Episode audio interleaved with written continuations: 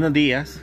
Esta mañana también hablaremos de la evolución histórica del concepto de democracia y cómo a través del tiempo se ha convertido de una definición política, de un concepto político, a una ideología política. Bueno, aclararemos esto en unos momentos. Inicialmente las primeras nociones de democracia vienen de la Grecia clásica, a partir de aquella distinción entre tipos de, gobierno, la autocracia, la aristocracia y la democracia. Bueno, posteriormente, unos siglos adelante, un par de siglos adelante, en la República Romana, que es el antecedente del Imperio Romano, también existió un tipo de democracia un poquito más avanzada incluso que, la, que la griega, pero eso se fue disolviendo a partir de la creación ahí sí del imperio romano, en la cual el poder se volvió mucho más concentrado en la figura del emperador. Luego tenemos que hacer un adelanto un poquito grande en el tiempo y que es la época que más nos interesa hasta la Revolución Francesa y ustedes saben, hemos estado analizando en las clases esa evolución del estado de los derechos naturales a los derechos subjetivos o positivos y quiero recordarles esa, ese proceso de subjetivo, ese proceso de abstracción. En el estado moderno, ya en la Revolución Francesa, lo que existe es, según la teoría rusoniana, una abstracción y una contrato social en la cual los hombres libremente se hacen una adherencia a un tipo de contrato, se crea el Estado y además la soberanía individual se deposita en un parlamento. Bueno, este parlamento es en principio el fundamento de la democracia representativa en los tiempos actuales, la democracia representativa republicana. En este momento podemos hablar de conceptos que se entrelazan como lo son Estado de Derecho, derechos, derechos individuales, derechos fundamentales, Estado y también el concepto inicial de,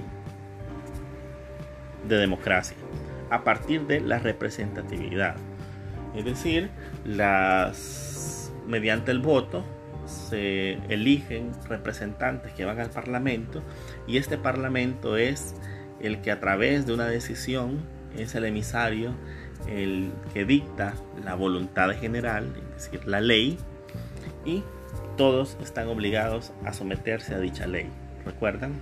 Bueno, este es otro avance, otro paso más en el, en el ámbito de la democracia. Estamos hablando de la Revolución Francesa y esa abstracción que tiene que ver con el aspecto de la representatividad. Una representatividad que inicialmente era sinónimo de democracia y democracia sinónimo de representatividad. Es decir, el concepto no, avanzaba más. Podríamos decir que era una democracia netamente institucional, sobre todo basada en ese derecho de participación política, de elección política, etc. A medida que avanzó la Revolución Francesa y en el siglo posterior a su creación, hablamos del siglo XIX, esta democracia fue avanzando, se fue profundizando a medida que se iba profundizando el derecho y las obligaciones estatales que se convertían en, en norma jurídica. Así, el rango fue ampliado y la participación política fue ampliada y sí a hombres mayores de 18, de 21 años, como una ampliación de, la, de los votantes pero seguía teniendo un componente netamente representativo. Es así que a mediados del siglo XIX, tal como mencionábamos, el voto se profundiza y empieza a ampliarse la, las personas que participaban en el proceso de representación en los parlamentos ya habían varios sectores representados y la democracia seguía entendiéndose en este momento como proceso de representación, pero a su vez una ampliación e inclusión en ese proceso de representación política. En estos momentos el Estado básicamente se definía y el proceso democrático se definía en términos de representatividad. Yo sé que representación ya lo he nombrado varias veces, pero quiero que quede claro que en estos tiempos democracia era sinónimo de ello. De quién me quién es mi delegado en el Parlamento y a partir de ahí yo podía decir que sí estoy participando en política, en la toma de decisiones. En esa abstracción quedaba. Luego, este proceso democrático es entendido ya no solamente como un aspecto de participación y de representación, sino que el aspecto democrático se ve profundizado en una intervención estatal en la vida pública. Esto lo vamos a ir entendiendo también con las explicaciones de la siguiente materia que es derechos humanos, pero se los adelanto acá a partir de este podcast. En la segunda mitad del siglo XIX, tal como empezaba a narrar, la sociedad capital del capitalismo cambia, modifica la forma de vida y el Estado que en ese momento existía, que era un Estado liberal clásico, así se denomina, solamente tenía obligaciones de seguridad, de respeto a la soberanía, una especie de policía interna y por lo demás aspectos como registro de la propiedad, registro de los nacidos, de los fallecidos, algunos, un par de servicios públicos. Pero el Estado no era concebido o no tenía la concepción o los, o los o las facultades para intervenir en la sociedad. Pero debido a esta evolución social constante y económica, uno de los primeros aportes referentes al Estado social de derecho o a derechos sociales fueron las luchas laborales. Es decir, aquellos indignados, aquellos inconformes con jornadas laborales de 16 horas en Europa, en Inglaterra, en Alemania, en, Francia, mm, con las condiciones miserables básicamente de, de trabajo, de labores, en las fábricas, en las industrias, empezó a empezaron a haber movimientos sociales, empezaron a haber grupos de obreros también influenciados por, por el socialismo naciente, las teorías de Marx, de Engels, de Burking, de Bernstein, que empiezan también a aglomerar una opinión pública, una opinión política referente a una clase social específica, en este caso sería la clase obrera. Bueno, esta clase obrera empieza su labor, empieza su labor reivindicativa y logra que el Estado, ojo, ojo, que esto es un, hito importante, el Estado ya no solo es el Estado del, del laissez-faire, ¿se recuerdan? Del dejar hacer, dejar pasar, sino que ahora interviene. ¿Cómo interviene? ¿Cómo es una intervención histórica que hace? La limitación de las horas laborales el acondicionamiento del lugar de trabajo, de la seguridad industrial, de la salud, de que el empleador tenía que garantizar ciertas condiciones para el empleado. Y en fin, este es una, un proceso de intervención estatal en la, en la vida pública, en la vida política, para el caso económica, y es como se inicia una tradición de profundización y ahí sí, lo que hablábamos anteriormente del proceso democrático, de ampliación del proceso democrático, de ampliación de los límites, de ampliación de los beneficios a aquellos que inicialmente están excluidos.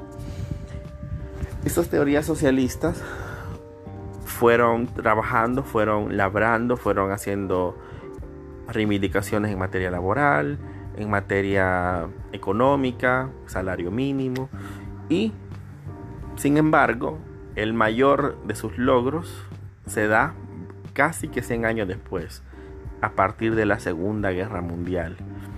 Todo el siglo XIX, inicios del siglo XX, sí empezaron a incorporar algunos beneficios sociales, algunas mejoras a la salud, pero eso todavía no, incluía un derecho, derecho social como tal o un derecho fundamental, sino que eran como mm, obligaciones eh, que se imponían por popularidad al Estado y obviamente los, los dirigentes políticos tomaban medidas con tal de quedar bien con ciertos votantes, pero no tenían el carácter de derecho. Ese carácter de derecho lo vienen y lo toman hasta la segunda mitad del siglo XX, es decir, casi 100 años después. Luego, el, proceso democrático sigue incluyendo las sufragistas, pero siempre a nivel de representatividad. Posteriormente al siglo XX, hablamos de una definición de Estado. Inicialmente era un Estado constitucional, Estado-nación, Estado liberal, se recuerdan con pocas obligaciones, pero a partir de la Segunda Guerra Mundial y con las políticas económicas eh, en, enarboladas por la parte social, la teoría económica keynesiana, el Estado se autodefine ya no como Estado liberal o Estado, estado republicano, sino que se define como Estado democrático, social de derecho, democrático, eh, republicano, mm, laico, es decir, empieza el Estado a o los estados que surgen a partir de, de, después o posteriores a la Segunda Guerra Mundial autodefinirse de maneras un poco diferentes. Y cuando se define un estado como estado democrático, ¿qué implica? Bueno, que todo lo que emite, todo lo que hace, lo pasa por el filtro democrático, filtro de la participación. Y es así como, es como, por decir algo, es como una religión, básicamente. Vamos a poner el ejemplo de una religión, no estoy diciendo que es una religión. Vamos a poner el ejemplo de una religión. Si yo soy católico, yo digo, Rodrigo Sosa es católico, cada acto que yo haga, cada acción que yo tome, la voy a ver, la voy a analizar desde mi punto de vista católico, le voy a hacer una, evaluación ética de mis actos, de mis omisiones, eh, qué sé yo, desde el momento que mi la crianza de mi hija, la, la, la ejecución de mi trabajo, si no estoy estafando, estoy haciendo las cosas bien, mal. Entonces el Estado, al autodefinirse como democrático, se auto obliga a pasar por el filtro democrático básicamente todas sus acciones. De ahí que hablamos de una democracia representativa, una democracia que busca, ahora sí, la libertad, la igualdad, la democracia como un valor intrínseco del Estado, como un principio del Estado y como un anhelo de ampliación de esos márgenes que previamente hablábamos. Es así que, le, que el concepto de democracia en política surge inicialmente como un concepto, una forma de gobierno mm, determinada a un gobierno, a un Estado que se autodefine democrático y que incluye en esas obligaciones un rango mayor de obligaciones. Una obligación que es mucho más profunda, que es mucho más amplia y que busca una inclusión de todos y de todas en la participación política. Esta es básicamente una introducción de lo que hablamos cuando hablamos de democracia y colgaré por ahí algunos videos de apoyo que podrán servir para mejorar la comprensión. Las puertas de Teams del WhatsApp siguen abiertas para comentarios y dudas. Les mando un saludo y disfruten de lo que les queda de esta vacación. Feliz sábado.